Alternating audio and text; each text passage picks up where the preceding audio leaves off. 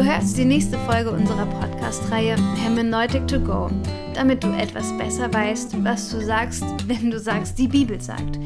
Diese Folge heißt Es wackelt alles, die liberale Theologie. Diese Podcast-Folge wird etwas anders als die anderen. Wir werden nicht das Schriftverständnis eines einzelnen Theologen darstellen, sondern wir versuchen, Linien eines Denkens deutlich zu machen, das sich über Jahrhunderte entwickelt hat. Das kann natürlich nur holzschnittartig und im Rahmen unserer Möglichkeiten geschehen. Und es geht dabei nur um einen ganz groben Überblick. Gerson, erklär mir doch mal, warum du das überhaupt darstellst. Ja, ich möchte es an einem Beispiel erklären. Ich bin im Urlaub in Norditalien in einem deutschsprachigen Gottesdienst in dem Urlaubsort gewesen. Ein evangelischer Pfarrer predigte über die Geschichte von der Sturmstillung. Jesus mit seinen Jüngern im Boot auf dem See Genezareth, ein Sturm zog auf, Jesus schlief im Boot, die Jünger waren voller Angst, das Boot schaukelte, sie weckten ihn und dann stillte er den Sturm. Die Geschichte ist bekannt. Mhm. Interessant war die Predigt. Die Predigt begann mit dem Thema als Einstieg Umwelt und Umweltverschmutzung dort in den Bergen in Norditalien. Und der Aussage im Angesicht der Umwelt, wir sitzen alle in einem Boot. Die Gemeinde war schon ein klein bisschen mhm. verwundert. Dann hatte er eine Kopie eines klassischen Gemäldes, das er verteilte in Schwarz-Weiß von der Sturmstillung und analysierte die verschiedenen Personen, die der Maler auf diesem Bild dargestellt hat. Der eine ruderte wie wild, der andere war vor Schreck erstarrt, der nächste schlug die Hände über dem Kopf zusammen und so weiter. Schließlich endete die Predigt so, also es ging um Angst, schließlich endete die Predigt so, und für uns gilt, sei still, wir müssen rudern. ja? Mhm. Die Gemeinde saß da und kratzte sich etwas verwundert am Kopf. Irgendwie fehlte etwas. Und zwar das Entscheidende, dass Jesus den Sturm gestillt hat. Das hat der gute Mann ausgelassen. Mhm. Und selbst der Maler des Bildes hatte das betont. Das Bild war sehr dunkel in dieser dramatischen Seeszene. Ähm, und es fiel vom Himmel ein Lichtstrahl auf den schlafenden Jesus im Boot, der dort ganz in Weiß gekleidet war und regelrecht leuchtete, in diesen hellen Lichtstrahl vom Himmel getaucht war. Was war da los? Das war eine klassische liberale Predigt. Sie blieb ganz bei dem Menschen, bei seinen Ängsten und bei dem aktuellen, auch politischen Thema unserer Zeit. Aber das Übernatürliche, das aus der Welt Gottes kam, das Wunder, mhm. Jesus, der den Sturm stillt, der auch die Stürme deines und meines Lebens stillen kann, dazu konnte dieser Pfarrer nichts sagen. Da fehlte ihm einfach der Zugang dazu. Und ich glaube, da steht eine Theologie im Hintergrund. Das mhm. ist liberale Theologie. Und es ist wichtig, diese Theologie in ihren Grundzügen kennen und verstehen zu lernen, weil sie uns immer wieder begegnet. Und das ist deshalb wichtig, ähm, es gehört zu einem mündigen Glauben, das Einordnen von Predigten, Texten, ich sag mal Podcasts, Büchern, theologischen Aussagen und so weiter, dass ich das einordnen kann. Ah, aus dem und dem Grund kommt der zu diesem Ergebnis. Also ich versuche hier eine Linie deutlich zu machen und sozusagen einen Hintergrund eines Denkens mhm. deutlich zu machen. So, wenn ich das jetzt tue, ist das natürlich aus der Perspektive eines konservativ pietistischen Christen, der das sieht. Ja, wenn jetzt ein Liberaler zuhört, würde er sagen, oh, das ist aber nicht ganz richtig und das, ja, ich tue es schon aus einer pietistisch-konservativen Perspektive, wo ich dann auch sage, mhm. an den Stellen sehe ich ganz, ganz ernste Probleme. Also wir haben zwei Grundlinien. Die erste ist die Vernunft und die zweite sind die Geschichtswissenschaften. Fangen wir mal mit der Vernunft an. Genau. Im Mittelalter war die Wissenschaft nicht frei. Alles, was ein Wissenschaftler erkennen und auch denken durfte, musste vorher von der Glaubenskongregation da, von dem Lehramt in Rom genehmigt werden. Wer irgendetwas lehrte, was von Rom als theologisch falsch angesehen war, und war es irgendwas Naturwissenschaftliches, wurde als Ketzer verurteilt und musste widerrufen oder wurde hart bestraft. Oftmals wurden diese Denker, diese Naturwissenschaftler, diese Forscher verbrannt. Die Inquisition. Genau. Und dann kam die Renaissance und der Mensch rückte in den Mittelpunkt. Die Reformation ist auch in diesem Kontext entstanden. Und das ist ganz interessant zu sehen. Luther beruft sich auf das Gewissen. Das war für das Mittelalter eigentlich mhm. undenkbar. Es, ist nicht, es geht nicht ums Gewissen, sondern es geht um das Konzil und um die Lehraussage. Mhm. Vor dem Reichstag zu Worms sagte er dann folgende berühmten Worte. Mein Gewissen ist in Gottes Wort gefangen. Darum kann und will ich nicht widerrufen, weil gegen das Gewissen zu handeln beschwerlich und gefährlich ist. Gott helfe mir. Amen. Genau.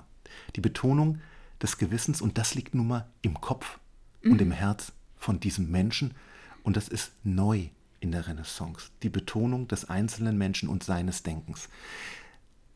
Es kommt dann zur Aufklärung. Rom und damit seine Bibelauslegung verlor immer mehr an Macht. Mhm. Zuerst politisch, dann aber auch im Denken der Menschen. Und an die Stelle des Gewissens, das Luther so wichtig war, rückte nun die Vernunft. Also vorher war es das mhm. Dogma und die Offenbarung und jetzt die Vernunft. René Descartes prägte dann diesen Satz cogito ergo sum, ich denke, also bin ich. Also der letzte Grund meines Seins mhm. besteht darin, dass ich ein Hirn habe und denken kann. Mhm. Im Kern steht dann Folgendes.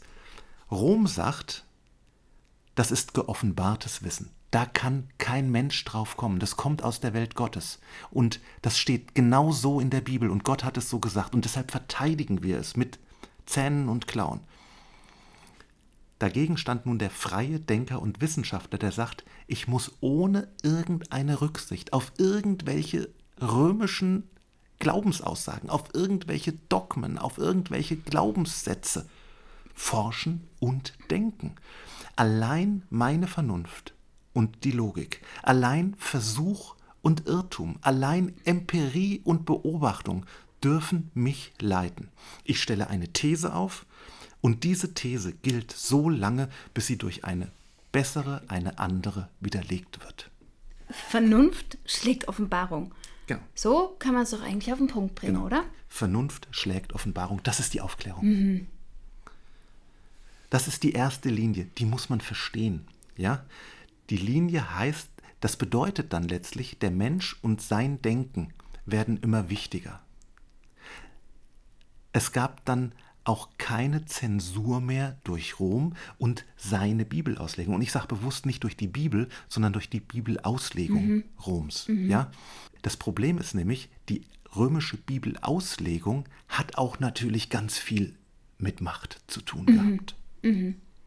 Also zuerst gab es die kopernikanische Wende. Der Astronom Nikolaus Kopernikus, der lehrte, die Erde dreht sich um die Sonne, nicht umgekehrt. Das war natürlich erstmal für alle völlig Quatsch und das falsch. War völlig gaga. Ja, genau. ja, genau. Und Luther sagte in seinen Tischreden, der Narr will die ganze Kunst der Astronomie umkehren. Aber wie die Heilige Schrift zeigt, hieß Josua die Sonne stillstehen und nicht das Erdreich. Das war das klassische Argument und auch Luther war zutiefst davon überzeugt, mhm. mhm. dass sich die Sonne um die Erde und nicht umgekehrt dreht. Philipp Melanchthon, mhm. der Mitstreiter Luthers, sagte, aus Neuerungssucht oder um mit ihrer Gewitztheit zu prunken, haben einige Leute behauptet, die Erde bewege sich. Wir machen es kurz. In dieser Zeit also gegen Ende 1500 irgendwas, also im 16. Jahrhundert, entsteht ein neues Weltbild und man erkannte, die Erde dreht sich mhm. um die Sonne mhm. und nicht umgekehrt, wie man es immer glaubte und die Kirche das so aufgrund ihrer Bibelauslegung verteidigte. Und dann gab es ganz viele neue Wissenschaften und regelrechte Wissenschaftsschübe. Okay, ich kann mir vorstellen, das ist an der Theologie nicht spurlos vorübergezogen. Genau, aber anders, als wir es jetzt vermuten würden. Das Problem war, Rom hatte nun die Deutungshoheit verloren und die hat ja geeint, mhm. weil alle haben das Gleiche ja. gedacht. Und das führte dann zu einem riesigen Hauen und Stechen. Das mündete im Dreißigjährigen Krieg, der natürlich immer mit politischen Interessen verbunden war. Es erschütterte Europa. Landstriche wurden entvölkert. Ja? Auf Seiten der Evangelischen gab es nun keinen Papst mehr, auf den man sich berufen konnte, der das ordnete. Und alle beriefen sich nun auf die Bibel und zwar in ihrer Auslegung. Und das ist das eigentliche Riesenproblem. Ja? Auch innerhalb der evangelischen Christenheit war die Einheit weit entfernt. Trotz der gemeinsamen Reformation, trotz der gemeinsamen Bibel war es ein Hauen und Stechen. Lutheraner gegen Calvinisten, lauter Sondergruppierungen, hier und dort, Täufer und wie sie alle hießen. Jeder definiert nun seine eigene Erkenntnis und Glaubensidentität in scharfer Abgrenzung mit der Bibel in der Hand von allen anderen und verdammt jeden, der es ein bisschen anders sieht wie er selber. Jeder beharrt darauf, allein im Besitz der Wahrheit und der Rechtgläubigkeit zu sein. Und jeder begründet seine Sicht mit einer wörtlichen Auslegung der Bibel und verdammt alle anderen, die auch eine wörtliche Auslegung der Bibel haben. Man nennt diese Epoche dann die luthersche Orthodoxie. Orthodox, der, der rechte Weg. Die luthersche Rechtgläubigkeit, müsste man sagen. Ähm, Das hat nichts mehr mit, nee, die altprotestantische, die altlutherische oder altprotestantische Orthodoxie, das hat nichts mehr mit Luther zu tun. Der hatte viel mehr Freiheit. Ja? Okay. Sondern das verkrustete dann. In dieser Zeit wurde dann auch die Verbalinspiration. Das heißt, jedes einzelne Wort ist genau so vom Heiligen Geist eingegeben, ganz wichtig und regelrecht durchdekliniert. Es führte aber nicht zur Einheit, sondern zu ganz viel Rechthaberei, Streit und Blutvergießen. Okay, und wie ging es dann weiter? Na, es gab letztlich viele verschiedene Entwicklungen. Neben der altprotestantischen Orthodoxie, also diesem, dieser Rechtgläubigkeit, gab es dann auch noch den Pietismus. Das sind wir. Das ist unsere Bewegung. Der betont eine ganz starke Herzensfrömmigkeit, eine tiefe Liebe zu Jesus und zur Bibel. Dann gab es die Aufklärer in der Theologie. Das waren Theologen, die ganz im Geiste der Aufklärung unterwegs gewesen sind. Niemand, kein Rom, kein Bischof, keine Tradition, kein Dogma darf mein Denken als Theologe irgendwie einengen. Okay, und ein wichtiger Name war Christian Wolf. Er ist, äh, war Theologieprofessor in Halle und seine Geschichte haben wir in diesem Podcast schon einmal in Folge 53, Welt im Wandel, die Aufklärung erzählt. Bei ihm hatte, so kann man sagen, die Vernunft vollends über die Offenbarung gesiegt. Genau. So wie die Naturwissenschaftler dann die Natur mit Teleskopen und Mikroskopen immer genauer und detaillierter beobachten und beschreiben konnten. Wie sie dabei Menschen, Tiere, Pflanzen aufschnitten, sezierten, katalogisierten und dabei enorme Fortschritte machten, taten es auch die Theologen mit der Bibel. Das oberste Kriterium dabei war dann die menschliche Vernunft. Aus dem Abstand von heute muss man dazu sagen, und der jeweilige Zeitgeist. Das heißt, die Philosophie und das Lebensgefühl der jeweiligen Epoche. Was sie alle miteinander verband, ähm, die Philosophie, die Theologie, die Naturwissenschaften und das Bürgertum, das war auch ganz wichtig, das aufgeklärte liberale Bürgertum, war das Gefühl, wir haben uns endlich von den Fesseln des Mittelalters befreit. Wir sind endlich liberal, also frei. Liberal heißt ja frei. Eine freie Theologie, eine freie Geisteshaltung und entwickeln die Menschheit jetzt zu einer höheren Stufe. Wir werden immer besser. Und es, das ist ganz wichtig zu wissen, es gab auch eine riesige Euph Euphorie über Jahrhunderte. Und aus heutiger Sicht überschätzten sie sich und ihre Erkenntnisfähigkeit total. Ja. Johann Salomo Semmler, seit 1752 Theologieprofessor in Halle, legt großen Wert darauf, dass er als Theologe ein freier Wissenschaftler ist, der sich nicht in irgendwelchen Dogmen unterzuordnen hat. Hermann Samuel Reimarus war Professor für orientalische Sprache in Hamburg und eigentlich Lehrer. Ähm, las die Evangelien sehr kritisch und kam zu, kam zu dem Schluss, dass die Auferstehung Jesu ein Märchen sei. Seine Schrift wurde dann aber erst nach seinem Tod von Gotthold Ephraim Lessing 1774 herausgegeben. Lessing tat das auch unter einem Pseudonym, um die Familie von Reimarus zu schützen. Die Vertreter der lutherischen Orthodoxie reagierten höchst empört und es kam zu einem erbitterten Streit, der Auswirkungen bis in die Politik hatte. Genau. Also Reimarus ist der Erste, der sagt, Auferstehung ist ein Märchen. Mhm. Also es hat riesig geknallt in dieser Zeit. Ja, hat das Herzstück angefasst. Ja, genau. Dann kommt die Aufklärung. Also wir gehen in ganz großen Schritten mhm. vor, um diese, um eine Linie hochzuheben. Dann kommt die Französische Revolution. 1789 stellt erstmal politisch alles auf den Kopf. Dann kam Napoleon, der hat sich selbst die Krone aufgesetzt. Mhm. Das ist bekannt, kennen wir aus dem Geschichtsunterricht. Das heißt, er macht deutlich, ich brauche keine geistliche Legitimation, weder von Rom noch von irgendeinem evangelischen Bischof. Die Kirche wird enteignet mit den Riesenländereien. Das nennt man Säkularisation. Wir sind bis heute, Kirchensteuer und diese ganzen Sachen hängen damit zusammen. Aber am Ende wurde dann auch dem guten Napoleon eine Grenze gesteckt. In der Schlacht bei Waterloo erlebte er dann sein Waterloo, da kommt dieses Wort her. Mhm. Er wurde endgültig geschlagen und auf eine Insel verbannt. Und nun haben wir diese Situation, da ist vieles nebeneinander. Es gab auf der einen Seite den reinen, aufgeklärten Rationalismus, auf der anderen Seite gab es aber auch ganz starke Gegenbewegungen, wie den Pietismus, aber auch den Idealismus, die Romantik und so weiter. Und jede dieser Bewegungen prägte dann, das waren so Geistesbewegungen mhm. im Denken der Menschen, prägten dann auch jeweils die Theologen und die Theologie.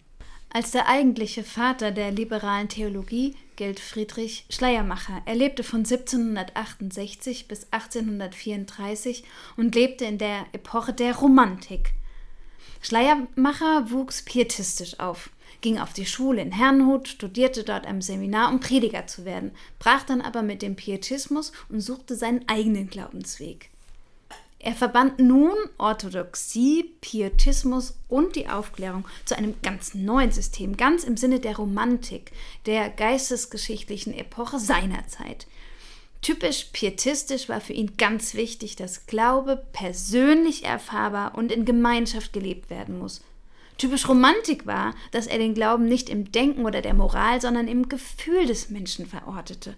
Für ihn ist Glaube das Gefühl schlechthiniger Abhängigkeit. Also das Gefühl, ich kann nicht allein, ich bin abhängig von etwas Größerem.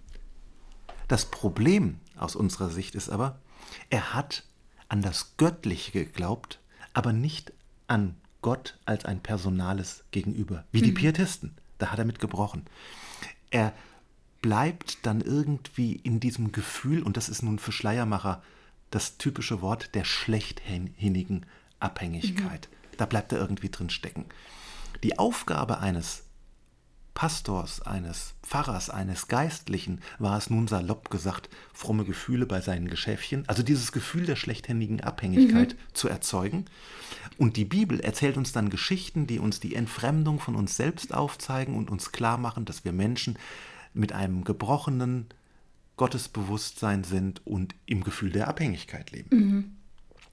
Hier machen wir eine ganz interessante Beobachtung. Erstens, Schleiermacher ist ganz Kind seiner Zeit in der Romantik.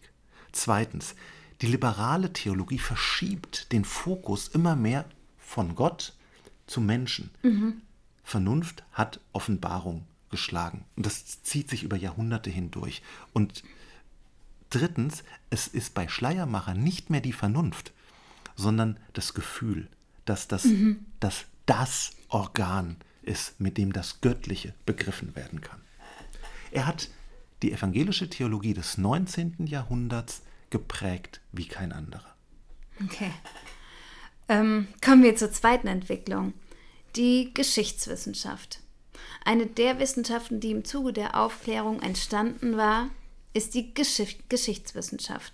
Das war nicht nur eine Sache von ein paar Spezialisten, sondern begeisterte die Menschen. Man reiste nach Ägypten und fand Mumien aus vergangenen Jahrtausenden. Der Archäologe Heinrich Schliemann las die uralten Geschichten von Homer und suchte nach, nach der Stadt Troja aus der Bronzezeit, die dort beschrieben wurde, und fand sie tatsächlich. Durch christliche Missionstätigkeit entdeckte man andere Kulturen, die hoch entwickelt waren, auch jenseits der Offenbarung der Bibel. Diese Geschichtsbegeisterung schlug sich auch auf die Theologie nieder. Forscher setzten sich mit dem Leben Jesu auseinander und versuchten den historischen Kern der Person Jesu jenseits der Evangelien herauszuarbeiten. Aus unserer heutigen Sicht voller Spekulation und höchst problematisch. Ganz kurz zusammengefasst. Und dann kommt gegen Ende des 19. Jahrhunderts der junge Theologieprofessor Ernst Trölsch mit 29 Jahren, zwei Jahre lang schon Theologieprofessor, prägt er im Jahr 1892 den Satz, meine Herren, es wackelt alles. Und so drückte er mhm. das aus, was von der Theologie übrig geblieben war. Meine Herren, es wackelt alles. Und das war so bei mhm. ihm. Durch den Hype der Geschichtswissenschaften, und er selber war unheimlich geschichtsinteressiert, hatte man ganz viel die alten Sprachen studiert. Man hat aber auch altorientalische Quellen gelesen, die man mhm. gefunden hatte. Man studierte die Schöpfungsmythen der Ägypter, der Babylonier, anderer Völker. Man studierte zeitgenössische Texte und Quellen und man versuchte das irgendwie alles so genau zu rekonstruieren, soweit man das irgendwie möglich war. Man verglich, was man finden konnte, dann immer auch fröhlich mit der Bibel und suchte nach Abhängigkeiten. Da hat die Bibel da abgeschrieben mhm. und da war das und da wendet sich dagegen und nach Ähnlichkeiten. Trölsch ging dann so weit, dass er an der Schwelle zum 20. Jahrhundert die Theologie zu einer vergleichenden Religionswissenschaft umbauen wollte. Einer seiner Kollegen war Hermann Gunkel, der ganz im Denken Trölschs unterwegs war. Das war ein Alttestamentler und der legt in einem berühmt gewordenen Kommentar über das erste Buch Mose, also die Genesis-Geschichte, mhm. die Geschichte der Hagar aus. Ich habe den Kommentar, ich habe es gelesen, ja, ähm, von 1911 ist das. Ähm, und wir haben uns mit der Geschichte der Hagar schon mal in Folge 60, Johannes Kassian, beschäftigt. Und er sagt, das ist der Gründungsmythos eines Volkes im Süden des Toten Meeres. Ja? Nach Gunkel sind die beiden Geschichten, es steht ja einmal eine Geschichte in 1. Mose 16 und dann in 1. Mose 21. Ähm, nach Gunkel sind die beiden Geschichten eigentlich mal eine Geschichte gewesen. Du hast natürlich auch gewisse Parallelen, ja. Mhm, und mhm. das ist der Gründungsmythos eines Volksstammes, das sich auf Hagar als die Gründungsmutter, als die Urmutter berief, die dort bei dem Brunnen Elroy wohnten. Okay, also wenn das alles ist, was von dieser biblischen Geschichte übrig bleibt, dann kann ich schon nachvollziehen, warum der Pfarrer, von dem du am Anfang erzählt hast, nicht viel zur Sturmstillung sagen konnte. Und das ist letztlich der Punkt. Mhm. Ja, dass Gott eine unterdrückte Hagar gesehen hat, diese Sklavin, dass er sie aus ihrer Not rettete und ihr eine Zukunft verhieß, das geht ja. bei Gunkel völlig verloren. Und der Clou der Bibel ist aber nicht, dass sie eine Sammlung antiker Mythen ist, sondern dass wir mit diesen Geschichten gleichzeitig werden, dass Gott selbst aus seiner Welt durch diese Worte, die dort stehen, auch heute noch zu uns redet und wir beim Lesen dieser Worte seiner Wirklichkeit begegnen. Und das geht einer liberalen Theologie völlig verloren. Also letztlich verliert die liberale Theologie, indem sie den Offenbarungscharakter der Bibel verliert. verliert. Eben auch Gott. Am Ende bleibt ein bisschen Mitmenschlichkeit. Genau. So, bevor wir jetzt zum Ausblick kommen, also so kann man das gut zusammenfassen, mhm, ja? Mhm. Bevor wir jetzt zum Ausblick kommen, ist mir noch ein letzter Punkt wichtig. Am Beginn des 20. Jahrhunderts gab es eine ganz große Auseinandersetzung in der Theologie, mit welcher Methode man die Bibel auslegen muss. Und genau da ist eben dieser Ernst Trölsch wichtig. Er unterschied zwischen einer historischen Methode, weil er ja die Geschichte auch so mhm. liebte und das war mhm. ja der Hype seiner Zeit über Jahrhunderte, die aus meiner Sicht in dieser Zeit überschätzt wurde, und einer dogmatischen Methode. Mhm. Er sagt, mhm. du kannst sie mit einer historischen Methode auslegen oder du kannst sie mit einer dogmatischen Methode auslegen. Wie sauber arbeitende Geschichtswissenschaftler das bis heute tun, ist diese historische Methode dann durch das Prinzip der Kritik gekennzeichnet. Mhm. Das heißt, wenn ein Historiker einen alten Text liest, dann wägt der ab. Mhm. Der glaubt dann nicht alles eins zu eins. Kann er auch nicht. Ja. Was weiß ich, Julius Caesar oder wer auch immer da geschrieben hat. Sondern er wägt ab mit Wahrscheinlichkeiten. Er vergleicht verschiedene Quellen, die ihm zur Verfügung stehen. Er guckt, erzählt der Cäsar jetzt irgendein Wunder, was es gar nicht gegeben haben kann. Gibt, können wir sowas bei uns heute auch beobachten und so weiter. Da gibt es Standards in mhm. der Geschichtswissenschaft, ja. Diese Methode ist in der Geschichtswissenschaft auch wirklich sinnvoll. Ja? Sie wurde dann aber auch zum Standard der liberalen Bibelwissenschaft. Und hier gibt es ein grundsätzliches Problem. Und das ist das grundsätzliche Problem liberaler Theologie. Die Methode bestimmt am Ende auch immer, was rauskommt. Mhm. Ja? Wenn du die Bibel mit einer atheistischen Methode liest, also einer Methode, in der die Offenbarung Gottes nicht vorgesehen ist, mhm. wenn du sie damit auslegst, wird auch keine Offenbarung Gottes rauskommen. Ja. Ja, wie du gerne das Bild von dem Netz nimmst. Ne? Wenn du ein Netz mit großen Maschen ins Meer wirfst, wirst du keine kleinen Fische fangen. Genau. Also die Methode bestimmt immer das Ergebnis. Genau. Jetzt muss man aber auch noch eine Einschränkung machen, um nicht das Kind mit dem Bade auszuschütten. Die liberale Theologie hat auch viel Gutes geleistet. Mhm. Ja, Forschung, ja. Sprachen, im Detail, ja, gut. Textgestalt, ja. Formgeschichte, ja. Andere Texte der Antike, ähm, das hat einen riesen Wert. Da kann die Theologie, da hat die Theologie als Wissenschaft auch viel geleistet und das hilft uns, die Bibel besser ja. zu verstehen. Ja? Das Problem ist nur, Gott methodisch schon auszuschließen, das kann bei einem Offenbarungstext nicht funktionieren. Und die große Kunst ist es, die Bibel jetzt mit dem Wissen um die Offenbarung, um dem Wort, was aus der Welt Gottes durch sie zu uns gesprochen wird, in einer angemessenen Weise mhm. zu interpretieren. Kommen wir zum Schluss. Drei Dinge sind aus ich sage mal, meiner sehr bescheidenen Sicht kennzeichnend für die liberale Theologie. Erstens, die Vernunft drängt die Offenbarung immer mehr aus dem Spiel. Z damit verliert sie mhm. aber auch Offenbarung. Zweitens, sie drängt damit auch immer mehr Gott aus dem Denken der Theologie mhm. und es bleibt nur noch der Mensch. Und dann kommt dazu die unglaubliche Selbstüberschätzung des liberalen Bürgertums, das die Theologie auch trug. Mhm. Ja, es waren ja liberale Bürger, die diese Theologie betrieben.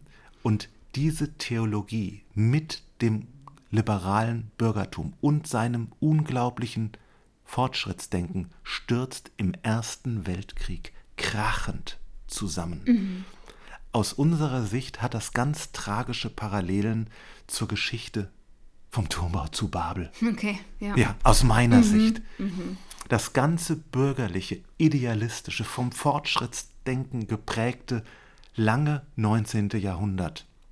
Man kann sagen, von der französischen Revolution bis zum Ersten Weltkrieg hat dieses 19. Jahrhundert gedauert, das sich so grenzenlos überschätzte und die damalige Theologie so sehr prägte, fand in der Katastrophe der Schützengräben und Giftgaswolken des mhm. Ersten Weltkriegs, in der fürchterlichen Angst, in der auch die jungen Theologen dann lebten, die auch liberal waren, ja, ein krachendes Ende. Mhm. Zum Schluss wollen wir noch ein paar Brücken ins 20. Jahrhundert bauen. Genau. Liberale Theologie lebt weiter, bis heute. Ja? Sie fand so finde ich, ihren grotesken Höhepunkt dann in den 60er Jahren in der sogenannten Gott ist tot Theologie. Das ist, finde ja. ich, dann, ja, Theologie, ja, heißt von nicht. Gott reden. Ja. ja, ja, aber das ist eine, eine, ernste Strömung in der Theologie. Das ist eine Theologie nach dem Tode Gottes. Ja, mhm. wie reden wir theologisch? Dann landest du ganz beim Menschen. Ähm, das wurde durchdacht. Ähm, da gibt es Anhänger von, ich in meiner ganzen Bescheidenheit muss sagen, ich kann es nicht nachvollziehen. Ja? Mhm. Ähm, Dann gibt es neuere Akteure. Sie versuchen mehr oder minder gelungen, das zu retten. Einer ist zum Beispiel Rudolf Bultmann, der sagt, der moderne Mensch glaubt nicht mehr an die Wunder.